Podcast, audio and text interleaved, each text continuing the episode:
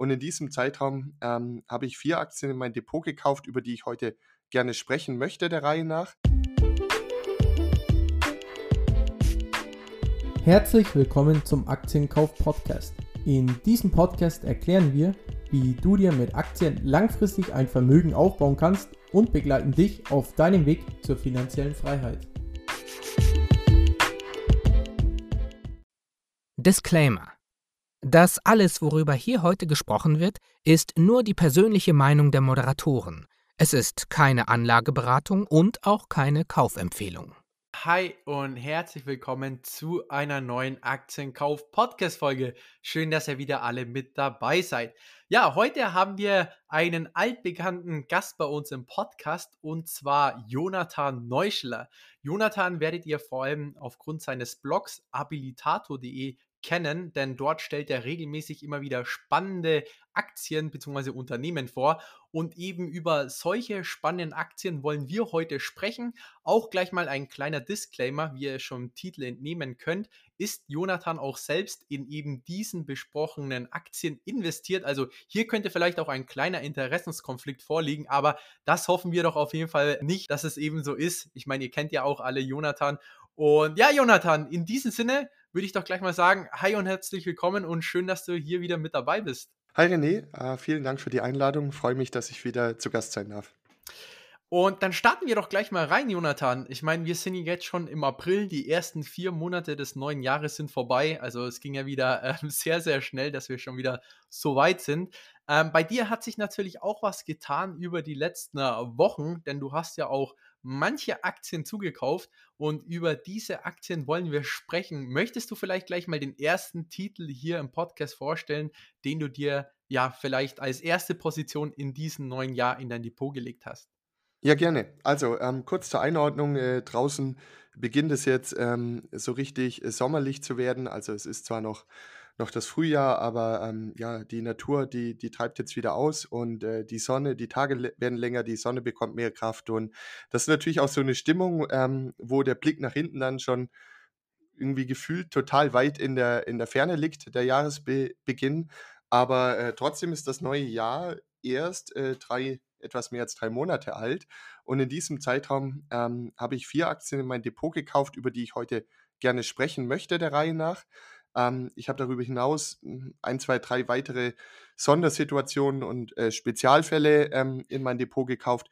Über die möchte ich aber hier in einem Podcast mit einer so großen äh, Reichweite, so ein erfolgreicher großer Podcast wie eurer, nicht sprechen, weil das teilweise eben sehr marktenge Werte sind. Ja. Ähm, bei den vier Unternehmen, in die ich investiert bin, du hast es gerade schon angesprochen, ähm, da habe ich Eigenpositionen und äh, zu dem Interessenkonflikt. Ähm, ich glaube nicht, dass der vorliegt, weil die sind relativ liquide und ich verkaufe die jetzt auch nicht morgen oder in der Woche nach dem Podcast. Und ihr solltet bedenken, das ist ja auch keine Anlageempfehlung, sondern einfach nur ein Einblick in meine Tätigkeit. Und ähm, genau, dann aber jetzt, äh, um den Spannungsbogen nicht komplett zu überspannen, äh, los mit der, äh, mit der ersten Aktie. Ähm, die, die Blogleser werden es auch schon wissen. Ich habe im Januar ähm, 2023 eine Aktienposition in der Bärensen-Aktie aufgebaut. Das ist ein sehr traditionsreiches, äh, dennoch aber eher kleines Getränkeunternehmen aus Deutschland. Die haben ja dem Namen zufolge eben Tätigkeiten im alkoholischen Bereich, ähm, äh, gerade die Spirituosen und Liköre von Behrensen oder Pushkin. Die sind aber auch sehr erfolgreich im nicht-alkoholischen Bereich und dort in zwei sehr wachstumsstarken Feldern. Das eine ist ihre Energy Drink Limonadenmarke Mio Mio und das andere ist ähm, sind äh, Frischsaftpressen äh, der Marke Citrocasa. Das sagt euch jetzt nicht viel, aber falls ihr mal in einem Hotel, am Frühstücksbuffet oder in einem Supermarkt, in einem größeren Supermarkt äh, im Obst- und Gemüsebereich so eine Presse gesehen habt, wo oben ganz viele Orangen in so einer Art Trichter drin liegen und die dann frisch vor euren Augen per Knopfdruck äh, zu Saft gepresst werden, dann könnte diese Maschine eben von Citrocasa stammen. Und äh, diese Aktivität ist auch deshalb spannend, weil neben dem Verkauf der Maschinen auch ein ja, wiederkehrender Umsatz ähm, und Gewinnstrom entsteht, weil die auch die Belieferung der Orangen übernehmen täglich über das ganze Jahr hinweg und auch ähm, die Belieferung der Abfüllgebinde, in die ihr dann den frischen äh, Saft einfüllen könnt. Und äh, dieses Unternehmen, ja, ähm, ist eben insofern interessant, als dass es ein sehr niedriges Kursumsatzverhältnis, auch ein relativ niedriges Kurs-Gewinn-Verhältnis, eine relativ hohe Dividendenrendite hat, weil es meiner Meinung nach einfach noch so ein bisschen unter dem Radar ähm, sich befindet. Das war jahrelang eine eher schwierige Entwicklung. Dann kam natürlich noch die Corona-Krise hinzu. Da wurden viele Restaurants, Bars und Clubs geschlossen. Das war auch nicht förderlich für den Absatz. Aber jetzt im letzten Jahr 2022 ist das Geschäft so richtig angesprungen. Ich habe es jetzt nicht auswendig im Kopf, aber ich glaube, sie hatten über 20 Prozent Anstieg des operativen Gewinns. Und ähm, Sie hatten im letzten Jahr noch zwei Sondereffekte, deswegen ist der Nettogewinn dann etwas geringer als erwartet ausgefallen. Aber ich denke mal, im laufenden Jahr könnten hier durchaus immer schwer zu sagen mit Prognosen, gerade bei so einem kleinen Unternehmen, auch in diesem volatilen Umfeld. Äh, aber es könnten durchaus 50 oder 60 Cent Gewinn je Aktie drin sein. Und äh, falls die erreicht werden würden, dann äh, würde dieses in Teilen sehr wachstumsstarke Unternehmen mit einem KGV von 10 bis 12 bewertet werden. Und deswegen habe ich da mal ähm, ja, eine Position aufgebaut in diesem Unternehmen. Okay, mega spannend. Du hast ja gemeint, das ist ja ein kleines deutsches Unternehmen. Würdest du sagen, das ist so ein bisschen Hidden Champion und ist es im MDAX oder SDAX gelistet, das Unternehmen? Also in äh, welchem Index das gelistet ist, kann ich dir gar nicht sagen. Es ist auf jeden Fall nicht im MDAX gelistet, weil es kleiner ist. Es äh, wird zwar dieses Jahr die an der Umsatzmarke von 200 Millionen Euro kratzen, sie vielleicht sogar übertreffen, wenn es ganz gut läuft. Aber der Börsenwert, der liegt eher im Bereich von 60 Millionen Euro. Also es wird hm. mit einem sehr geringen Kursumsatzverhältnis bewertet bewertet, was auch daran liegt, dass sie durchaus noch ein paar margenschwache Aktivitäten ähm, im Unternehmen haben. Aber die schon angesprochenen Wachstumsquellen wie die Frischsaftsysteme, äh, wie die Mio Mio Energy Drink oder Limonadenmarke ähm, und auch ein paar äh, Markenspirituosen, die jetzt äh, gepusht werden, sollte laut äh, ja, CEO und auch Finanzvorstand dazu führen, dass die Gewinnmarge jetzt doch ähm, auf Sicht der nächsten 18 bis 24 Monate auf 6% steigt. Äh, verglichen mit Coca-Cola ist das immer noch ein Bruchteil, aber ähm, bei einem Umsatzvolumen von 200 Millionen und, äh, und der geringen Börsenbewertung ist das dann halt im Verhältnis zur heutigen Marktkapitalisierung schon ähm, eine sehr günstig bewertete Aktie. Aber wie gesagt, sie ist nicht, also der, der Case, äh, weshalb ich gekauft habe, ist einfach ich gehe davon aus, dass es ihnen gelingt, die dort erzielten Erfolge bei diesen Produkten fortzuführen, noch größer zu werden und damit auch profitabler zu werden, in eine schrittweise höhere Gewinnmarge hineinzuwachsen. Und dann ist einfach die, die Hoffnung oder Erwartung, dass sich das dann eben in höheren Dividenden und auch einem höheren Aktienkurs ähm, widerspiegelt. Und ähm, das ist sozusagen mein Case, dort äh, das Ganze mal für einige Jahre zu begleiten und dann neu zu prüfen, ob ich nochmal Wachstums- und Margensteigerungspotenzial sehe oder ob das jetzt relativ ähm, ja, äh, ausgeschöpft erscheint. Und äh, die, die Risiken liegen hier einfach darin, ähm, dass wir es zum einen mit einer sehr kleinen und marktengen Firma zu tun haben. Das heißt, das führt zu erhöhten Kursschwankungen generell. Weiterhin ähm, ist die Marge eben dünn und äh, wir sind immer noch in sehr volatilen Zeiten. Wir haben immer noch Energiepreisschwankungen, Rohstoffpreisschwankungen, eine hohe Kostensteigerung bei, bei verschiedenen Themen, wie zum Beispiel den Glasflaschen, die sie einkaufen müssen.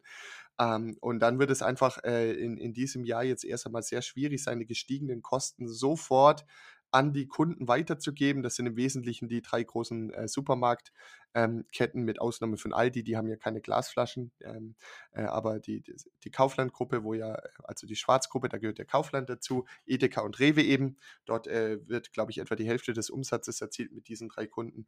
Und dort müssen sie das halt jetzt verhandeln, dass die gestiegenen ähm, Kosten auch eins zu eins so weitergegeben werden. Und äh, das sind harte, zähe Verhandlungen und das ist durchaus ein Risiko, dass es also länger dauert als gedacht, bis sie auf ihre Zielmarge von 6% kommen. Hm. Dann bleibt es natürlich ein äh, um, umkämpftes Geschäft. Äh, sie hm. haben ähm, ja auch einen hohen Kapitalbedarf, aber am Ende ist es ja auch immer eine Frage, was sozusagen eingepreist ist. Und ja, bei einem Börsenwert von 60 Millionen und einem Umsatzvolumen von fast 200 Millionen ist sozusagen die ja, Erwartungshaltung äh, an das Unternehmen noch relativ gering. Und äh, wenn Sie die dann erreichen oder sogar übertreffen, die Erwartungen, dann besteht hier natürlich durchaus ein, ein Upside-Potenzial. Okay, mega spannend. Also, falls ihr noch mehr über Behrensen äh, wissen wollt, schaut auf jeden Fall bei Hunaton im Blog vorbei. Verlinken wir natürlich auch in den Show Notes. Und Sebi und ich, wir sind ja auch immer sehr große Fans von Unternehmen, ähm, die in die Kategorie passen. Und zwar gegessen und getrunken wird einfach immer. Und ja, deswegen auf jeden Fall ein sehr spannender Titel. Ähm, Jonathan, dann kommen wir doch gleich mal zur nächsten Aktie, die du dir in diesem Jahr gekauft hast. Ja, gerne. Also, ähm, weiter geht's. Ähm, Im Anschluss habe ich dann äh, die Nippon Sanso-Aktie in mein Depot nachgekauft, die Position äh, äh, aufgestockt und verdoppelt. Ähm, dabei handelt es sich um einen Industriegasehersteller. Ganz wichtig, das ist kein äh, irgendwie Erdgashersteller oder Energieunternehmen, sondern es geht um die Industriegase. Was wird dabei gemacht? Ähm, das Unternehmen betreibt Luftzerlegungsanlagen und unter Einsatz von Energie, im Wesentlichen Strom, wird die Luft äh, durch, durch Herunterkühlen auf, auf irgendwie mehr als minus 200 Grad Celsius in ihre Bestandteile zerlegt. Ähm, und das führt dann dazu, dass man den Sauerstoff ähm, und das CO2 und, und den Stickstoff und andere Bestandteile der Luft eben auftrennen kann. Und diese Gase werden dann in ganz, ganz viele unterschiedliche äh, Verbraucher und, und Industrien verkauft. Zum Beispiel, äh, wenn man im Supermarkt einen abgepackten Käse kauft, dann ist der oft eben mit Stickstoff äh, zum Beispiel befüllt, diese Verpackung, damit er einfach länger hält und äh, nicht so schnell weggeschmissen werden muss. Ähm, genauso sehr kommen die aber auch in Krankenhäusern zum Einsatz, bei Operationen oder auch ähm, als Unterstützung für Menschen, äh, die nicht mehr so gut atmen können. Da wird dann Sauerstoff beigemischt. Die kommen aber auch äh, in, in der Stahlproduktion zum Einsatz, äh, wenn es um das Schweißen geht. Ähm, also die kommen äh, sozusagen in der Chemieindustrie, die kommen praktisch über alle Industrien hinweg irgendwo immer zum Einsatz. Und das führt dazu, dass dieses Unternehmen fast schon Infrastrukturcharakter hat, ähm, dass es sehr stabile Umsatz- und, und äh, Gewinnentwicklungen hat und äh, ja, Nippon Sanso ist die Nummer 4 weltweit. Die großen drei lauten Linde, Air Liquide und äh, Air Products Chemicals. Und die sind halt alle wesentlich teurer bewertet als Nippon Sanso. Und äh, Nippon Sanso hat aber die letzten Jahre schon gute Fortschritte gemacht, eben aufzuschließen zu den drei großen. Sie sind profitabler geworden. Ähm, sie haben ihre Verschuldung gesenkt. Sie sind auch von der Unternehmensgröße haben sie sich äh, verstärkt. Und ich glaube, dass diese Aufholjagd weitergehen wird. Ich glaube, dass dieses Unternehmen seine Gewinnmarge weiter mittel- und langfristig erhöhen erhöhen können wird. Äh, die Dividende steigt auch jedes Jahr schon seit, seit einigen Jahren. Und ich glaube, wenn, wenn man das einfach mal 10 oder 20 Jahre begleitet, dann hat man sich an einem ganz tollen Asset beteiligt, äh, zu einem relativ günstigen Preis äh, äh, verglichen mit dem, was da an potenzieller Ertragskraft eben in den nächsten ähm, zehn Jahren schlummert in dem Unternehmen. Und äh, der Bewertungsabschlag zum Beispiel auf Basis des KGVs beträgt schon jetzt ähm, 50 Prozent zu den großen drei der Branche. Und wenn es jetzt dem Unternehmen auch noch gelingt, profitabler zu werden, also die Gewinnmarge nach oben zu schrauben, dann gibt es ja auch nochmal einen Gewinnsprung. Das wäre dann nochmal ein zusätzliches Potenzial. Ähm, und deswegen hier ist mein Investment Case wirklich, dieses Unternehmen bei seinem Wachstum, bei seiner Wertsteigerung sehr langfristig zu begleiten. Und, und das größte oder die Risiken sind halt zum einen ja einmal alles, was Japan angeht. Dort äh, gibt es keinen Gleichlauf, äh, wie wir ihn aus den USA kennen, zwischen Unternehmensentwicklung und Kursentwicklung. Da kann es ja mal passieren, dass sich ein Unternehmen super entwickelt, aber die Aktie trotzdem fünf Jahre lang seitwärts guckt. Natürlich unter gewissen Schwankungen und dann kommt plötzlich die Rakete und das Ding zieht 100% hoch. Äh, das muss man einfach wissen. Bei japanischen Aktien braucht man sehr, sehr, sehr viel Geduld, aber ich möchte mich eben an diesem Unternehmen sehr, sehr langfristig beteiligen und deshalb bringe ich die mit. Mhm. Ähm, wir haben ansonsten eine erhöhte Verschuldung, sollte aber angesichts der sehr stetigen Cash-Generierung und, und geringen Dividenden ähm, Ausschüttungsquote eigentlich schnell äh, oder relativ bald abzutragen sein äh, und, und insofern auch durch den stetigen Cashflow unter Kontrolle sein. Aber es ist natürlich auch ein Risiko und dann alle Makrorisiken, die Japan angehen. Ja, die erhöhte Verschuldung beispielsweise auch äh, vom japanischen Staat selber. Ähm, das könnte auch mal nochmal zu einem Bewertungsabschlag führen. Aber am Ende, glaube ich, ist das gar nicht so relevant, weil das Unternehmen stellt Produkte her, die wir täglich brauchen, in der Realwirtschaft brauchen. Und äh, die Währung, in dem Fall der japanische Yen, das ist eine Abrechnungseinheit, aber das sind echte Assets dahinter äh, und echte Probleme, die das Unternehmen löst. Ähm, und ja, deshalb habe ich hier aufgestockt. Die Bewertung war gerade am Jahresanfang sehr, sehr attraktiv. Auch jetzt finde ich sie immer noch attraktiv und habe deshalb da mal meine Position verdoppelt. Okay, okay. Also sozusagen, weil du ja auch jetzt gesagt hast, du hast die Position verdoppelt und man muss sehr geduldig sein bei dieser Aktie. Ähm, also im Vergleich zu deinem damaligen Einstiegszeitpunkt ist die Aktie dann ein bisschen gefallen. Du hast gesagt, hey komm, ähm, die, günstigsten, äh, die günstigen Kurse ähm, nehme ich eben mit. Oder war das einfach bei dir so, ey, du bist zu überzeugt von der Aktie und steigst zum selben Kurs wieder mit ein? Ja, also der der Kurs ähm, ich versuche mich ja immer davon, äh, zu lösen von von diesem Fokus auf Kurse. Ich glaube, es kommt kommt ja immer darauf an, an was für einem Unternehmen Mhm. beteiligt man sich da und es steht pro Aktie eben ein Anteil an an der zukünftigen Ertragskraft des Unternehmens zu. Mhm. Ähm, und, äh, was hier also passiert ist, das Unternehmen ist ertragsstärker geworden, die Zukunftsaussichten haben sich eher aufgehellt als eingetrübt.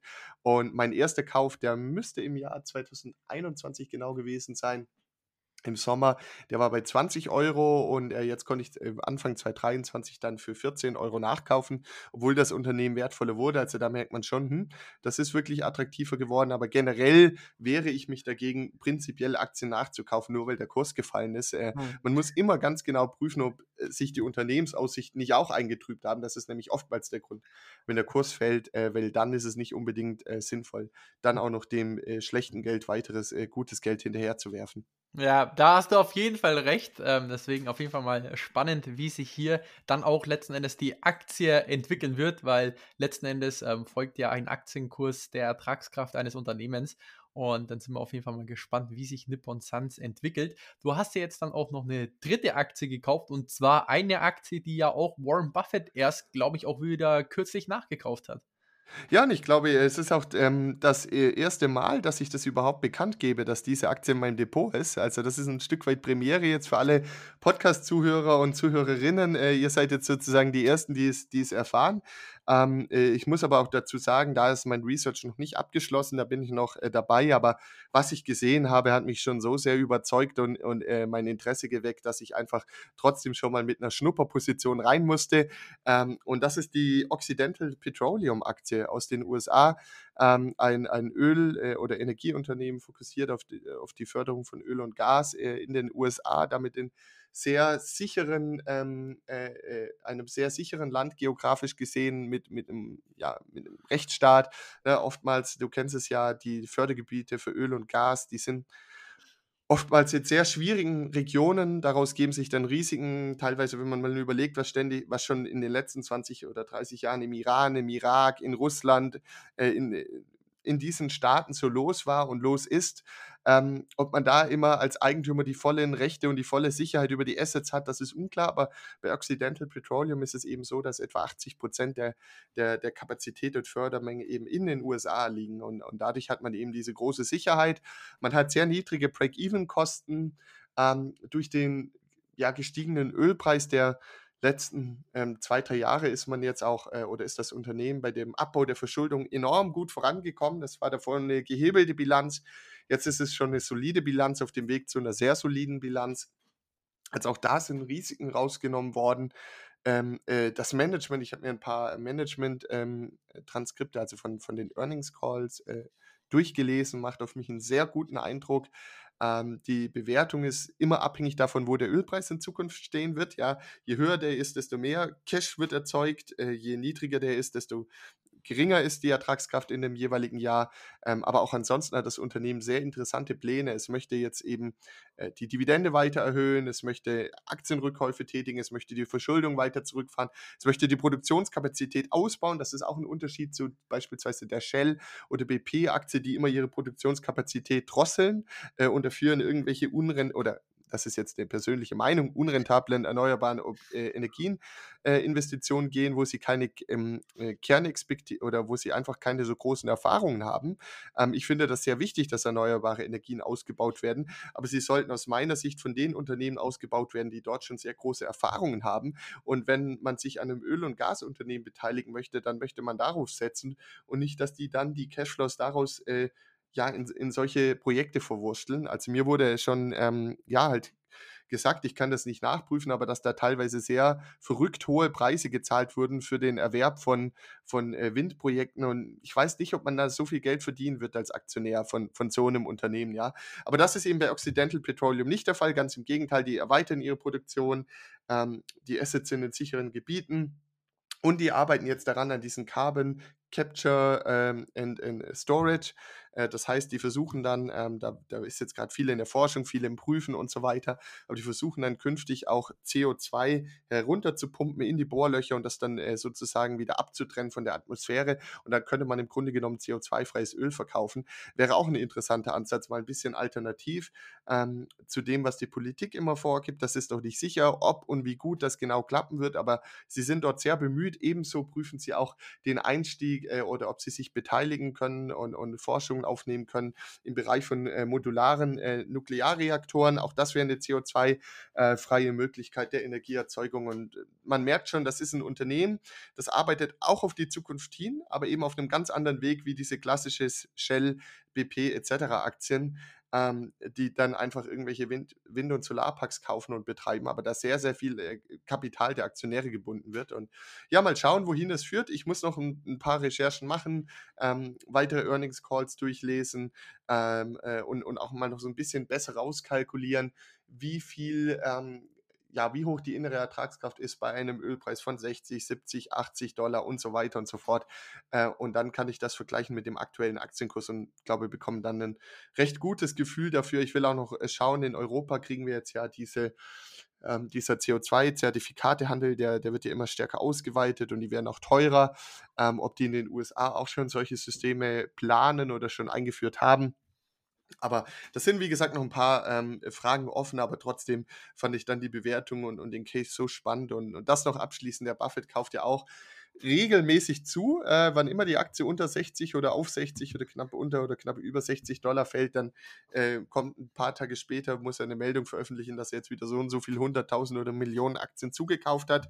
Insgesamt ist er, glaube ich, schon bei 23 Prozent des Unternehmens angelangt. Er hat darüber hinaus noch das Recht, ich glaube, eine Anleihe zu wandeln in weitere Aktien. Das wären, glaube ich, nochmal etwa 8% mehr an dem Unternehmen. Also wenn man das zusammenrechnet, dann, dann ist er jetzt bald bei einem guten Drittel. Es ist weiterhin eine Tätigkeit des äh, Erwerbs zu beobachten und äh, wer weiß, vielleicht würde er ähm, irgendwann äh, hier auch nochmal eine Übernahme tätigen und hätte dann neben seinen Powerhäusern Apple, ähm, dem Energieversorger äh, Berkshire Hathaway Energy, seiner Eisenbahngesellschaft Burlington Northern Santa Fe äh, und im Versicherungsgeschäft hätte er dann äh, möglicherweise sehr bald noch ein fünftes Powerhouse, was hm. auch enorm riesig, enorm cash-generierend ist und äh, wer weiß, ja, man kann nicht in seinen Kopf schauen, aber es ist natürlich schon auffällig, dass er jetzt im Grunde genommen schon die 30% Beteiligungsmarke überschritten hat. Hm, okay, das ist natürlich krass, dass er Buffett da schon mit 30% oder über 30% dann eigentlich schon in diesen Unternehmen mit drinnen ist.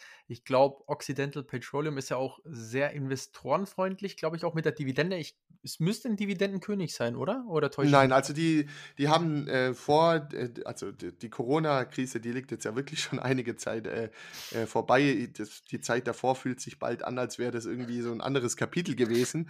Aber die haben noch davor ähm, eine Übernahme getätigt und dabei ähm, sehr viele Schulden aufgenommen. Und dann kam eben durch diese Corona-Krise, ähm, das war noch in den Medienschlagzeilen, ich weiß nicht, ob du dich erinnerst, diese Phase mit Ölpreis null, negativer ja, Ölpreis ja. Äh, und so weiter und so fort. Und äh, das war natürlich eine sehr schwierige Phase für das Unternehmen. Und dann mit hm. dem hohen Schuldenberg äh, wurde die Dividende, ich glaube, entweder vollständig oder nahezu vollständig zusammengestrichen. Okay. Aber jetzt die letzte Zeit äh, ist eben die letzten, ja, wann hatten wir das Tief beim Ölpreis gesehen? Ich glaube, das war auch Sommer, Herbst 2020. Wir sind jetzt ja dann doch zweieinhalb Jahre äh, weiter hinten in der Zeitachse und in diese, diese zehn Quartale haben sie genutzt, um die Verschuldung enorm abzubauen, weil das, die, also da musst du dir das wirklich so vorstellen, das Geschäftsmodell, die bohren da so ein Ding auf und da sprudelt das Cash raus. Also das ist wirklich, wenn du dir da mal die Gewinner- und Verlustrechnung anschaust und, und wie schnell dieses Unternehmen die Bilanz äh, repariert hat, also das, das ist wirklich äh, magisch und äh, und am Ende ist es halt so, ein Unternehmen ist immer das wert, äh,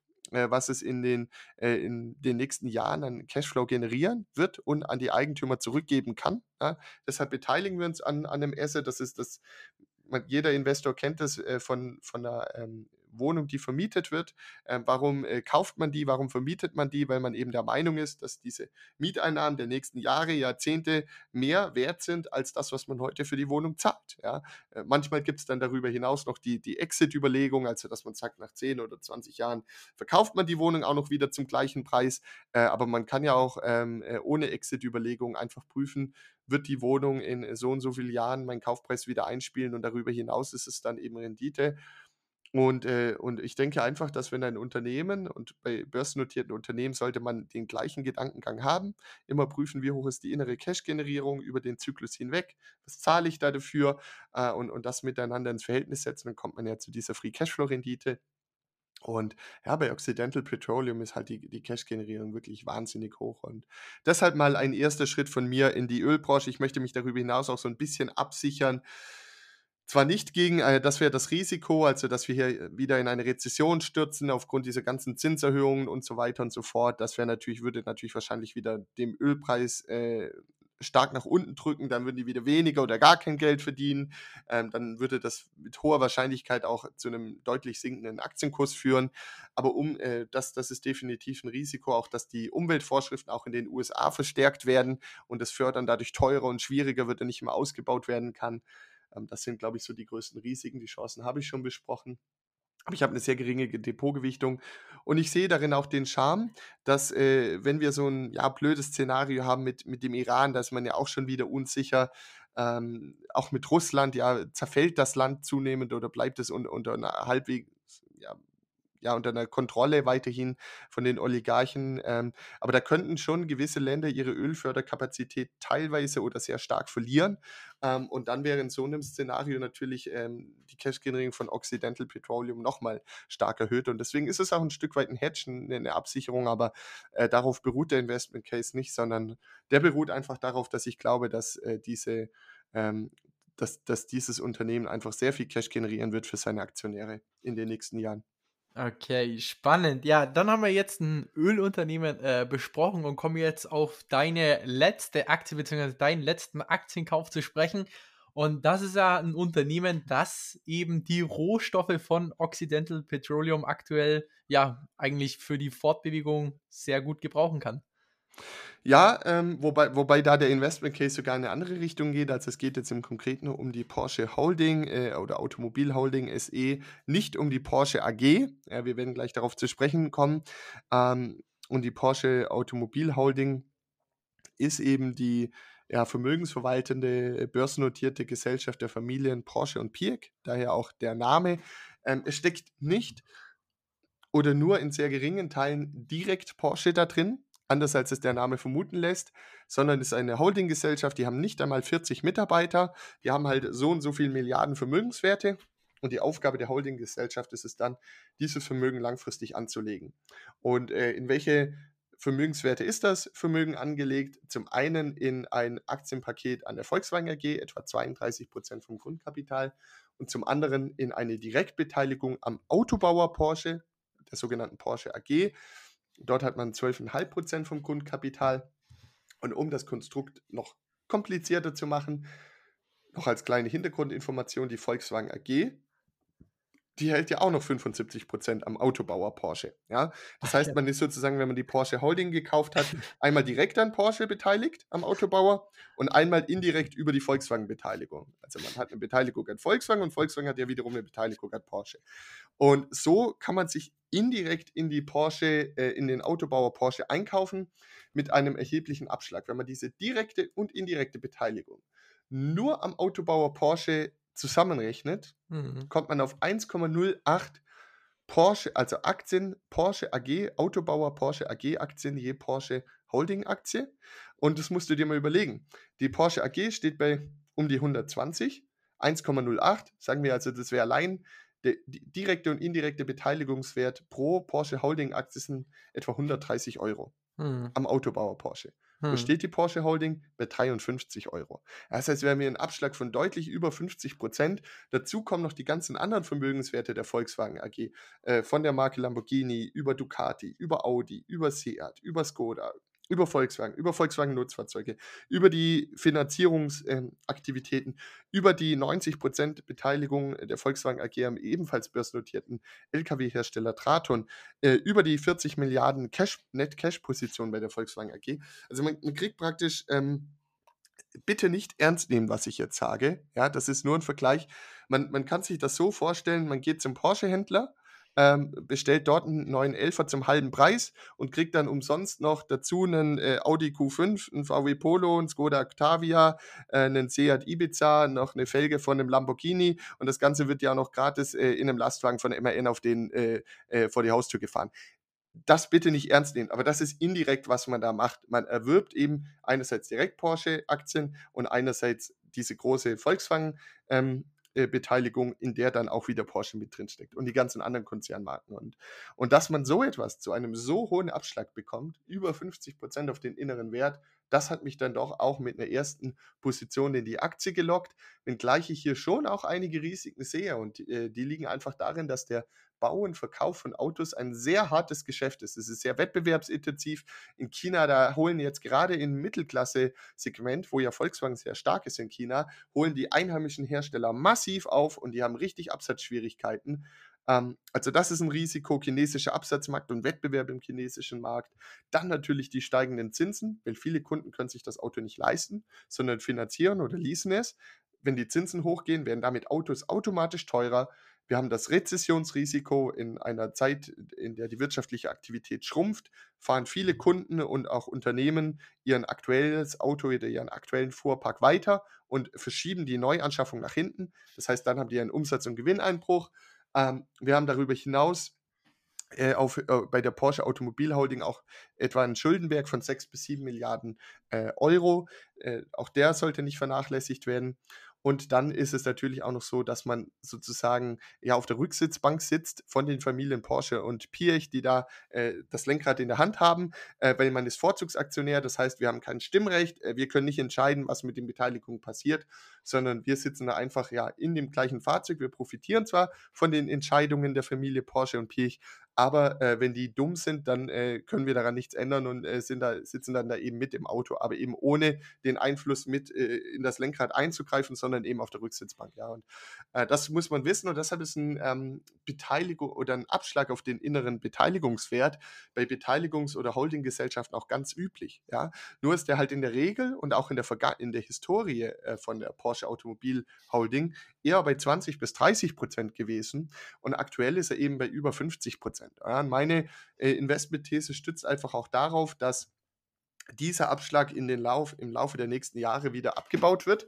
Und das würde dann schon eine, zu einer Kurssteigerung führen. Dann gibt es ja auch Dividenden ähm, und auch die, die Beteiligungen an Porsche und Volkswagen könnten wertvoller werden. Ähm, und deswegen, ich habe jetzt hier mal einen vorsichtigen Einstieg gewagt. Sollte es hier zu weiteren starken Kursrückgängen kommen, dann äh, überlege ich auch das äh, aufzustocken. Und äh, ja, das, das ist mal eine etwas kompliziertere, aber ich, ich hoffe, dass ich es trotzdem verständlich auch mit, mit diesem nicht ganz ernst gemeinten Vergleich äh, rübergebracht äh, habe. Äh, aber es ist eine etwas kompliziertere Situation. Ich finde sie aber spannend, weil man wirklich mit einem relativ hohen Discount eben in eine der aussichtsreichsten äh, Unternehmungen Deutschlands investieren kann. Und das ist nun mal die Porsche AG. Ja, ich finde es auf jeden Fall auch mega interessant und mega spannend, wie du das jetzt auch alles erklärt hast, beziehungsweise auf deinem Blog dann auch nochmal detailliert ähm, ja, ähm, aufgezeigt hast, weil das Ding ist bei mir auch, ich habe mich schon immer irgendwie geweigert, in Automobilkonzerne äh, direkt zu investieren, also sei es ein BMW, Mercedes, jetzt auch Tesla oder so, weil ich mir denke, hey, der Markt, der ist sowas von umkämpft, aber jetzt mit der Holding hat man natürlich wieder was ganz was anderes.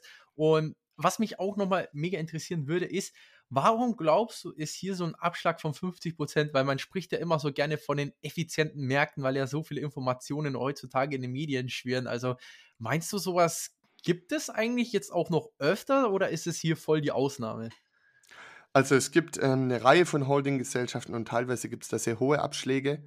Ähm, in, wenn man mal in die Vergangenheit der Porsche Automobil Holding schaut, dann lag typischerweise der Be Bewertungsabschlag auf den inneren Wert ähm, bei 20 bis 30 Prozent. Ja, das war so die Spannbreite, in der, ähm, zu der die Aktie die meiste Zeit über gehandelt wurde.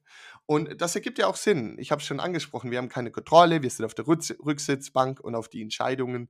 Ähm, äh, wir müssen die Entscheidungen hinnehmen, die die Familie trifft. Wir haben keine Stimmrechte und ähm, natürlich hat die Porsche Automobil Holding auch gewisse Kosten. Ja, ähm, die sind, glaube ich, bei etwa 40 Millionen Euro im Jahr.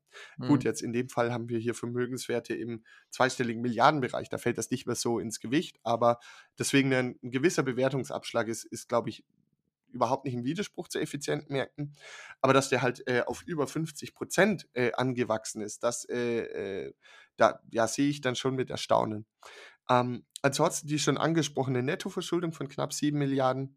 Ähm, äh, es gibt auch noch ein paar Re Rechtsstreitigkeiten aus Zeiten des Dieselskandals. Ähm, kann ich schwer einschätzen, ich bin ja kein Jurist.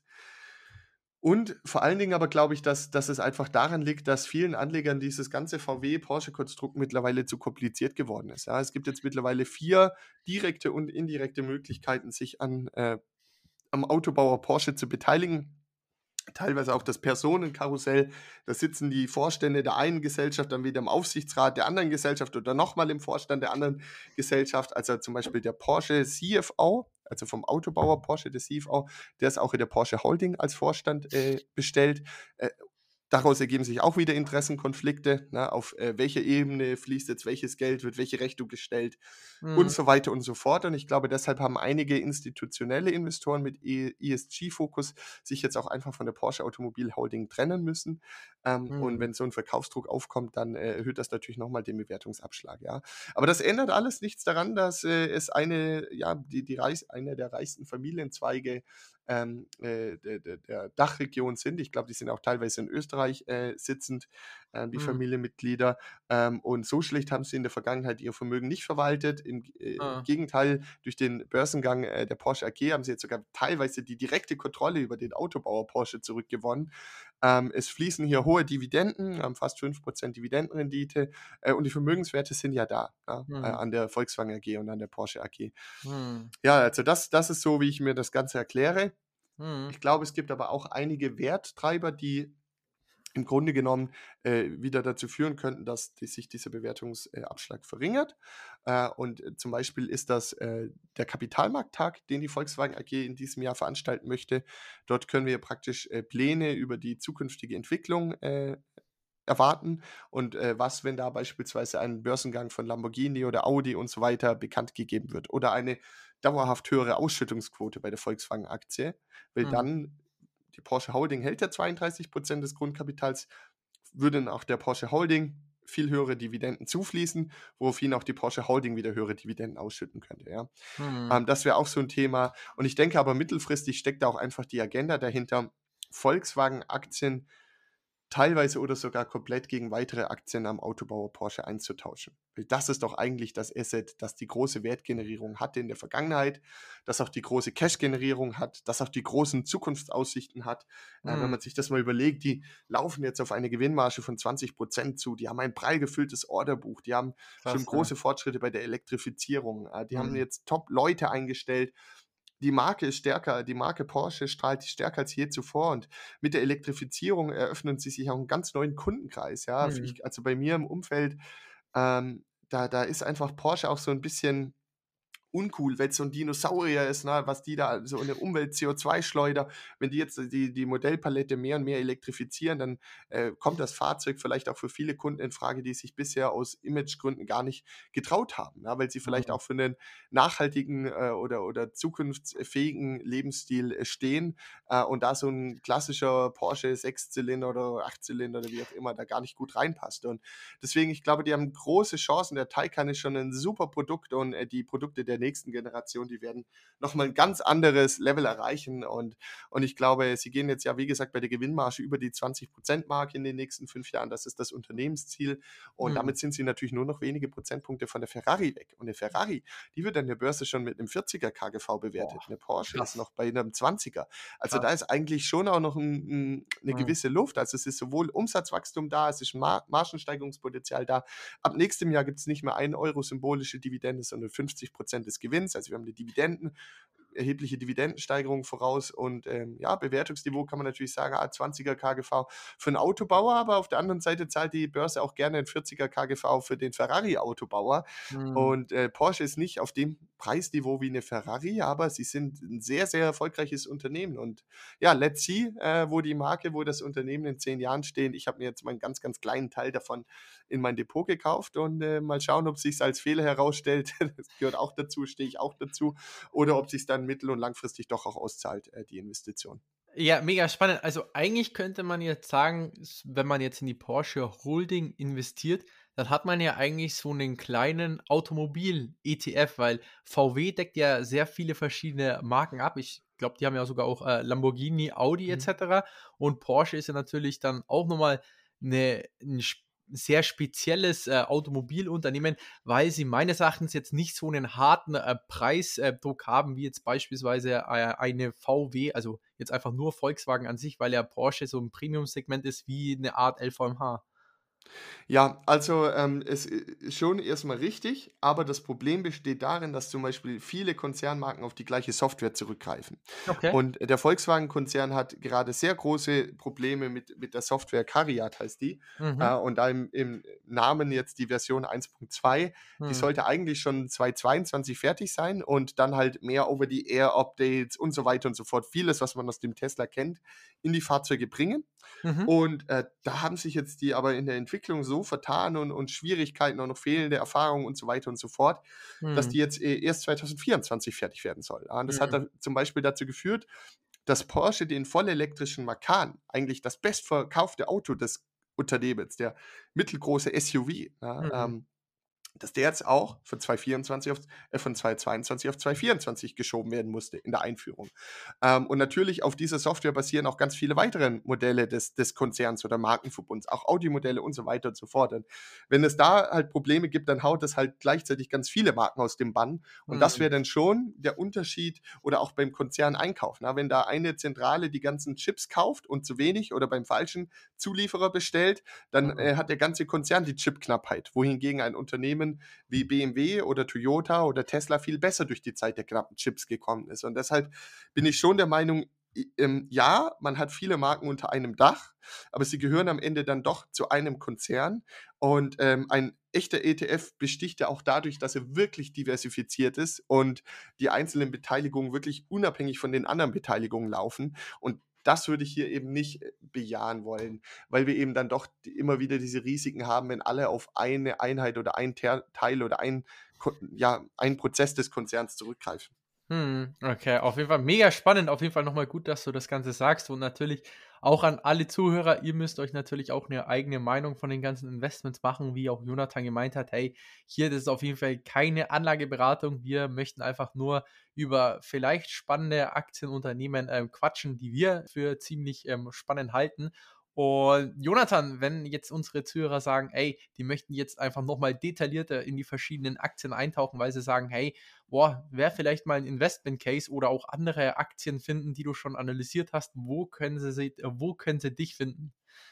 Genau, du hast ja schon angesprochen, also äh, auf dem Abilitato-Blog abilitato.de, ähm, dort schildere ich eben ja meinen Weg des langfristigen Vermögensaufbaus mit Aktien äh, und das Ganze unter der Überschrift Lerne investieren in Aktien wie ein Unternehmer. Also ich versuche nicht so sehr auf die Kurse zu blicken, sondern mehr auf das dahinter steckende Unternehmen, welche Wettbewerbsvorteile hat das, wie sieht die zyklusbereinigte Cash-Generierung aus. Und dann versuche ich mich an großartigen Unternehmen zu beteiligen und äh, die bei ihrem Wachstum und ihrer Wertsteigerung zu begleiten. Und ja, ich würde mich freuen, wenn der eine oder andere Zuhörer, Zuhörerin äh, mal auf dem Blog vorbeischauen würden äh, und äh, dort dann einfach zum Beispiel auch gerade zur Porsche Holding noch das eine oder andere Detail nachlesen würden. Und äh, ansonsten sage ich noch ganz, ganz herzliches Dankeschön für die Einladung in äh, euren tollen Podcast und ja, bin auch gespannt auf das Feedback. gerne dann auch Feedback geben, was euch noch gefehlt hat, was wir besser machen können. Ähm, das was ich dann in der Regel ja immer nach eurem Podcast bekomme. Und äh, ja, hat mir wieder große Freude gemacht mit dir, René. Vielen Dank auch, Jonathan. Äh, schön, dass du da warst und wieder dein Wissen geteilt hast. Und dann freue ich mich auf jeden Fall auf das nächste Mal wieder, wenn du in den Podcast kommst. Und dann können wir vielleicht auch drüber quatschen, was sich vielleicht bei dir getan hat, ob du die vier Aktien nachgekauft hast, ob du vielleicht welche verkauft hast und welche neuen Aktien oder spannenden Aktien du wieder neu gekauft hast. So machen wir es. Alles klar. Also, bis bald, Jonathan. Ciao. Falls dir die Folge gefallen hat, lass doch gerne eine 5-Sterne-Bewertung auf iTunes da oder teile die Folge mit deinen Freunden. In diesem Sinne, habt einen guten Start in die Woche und wir hören uns nächsten Sonntag wieder.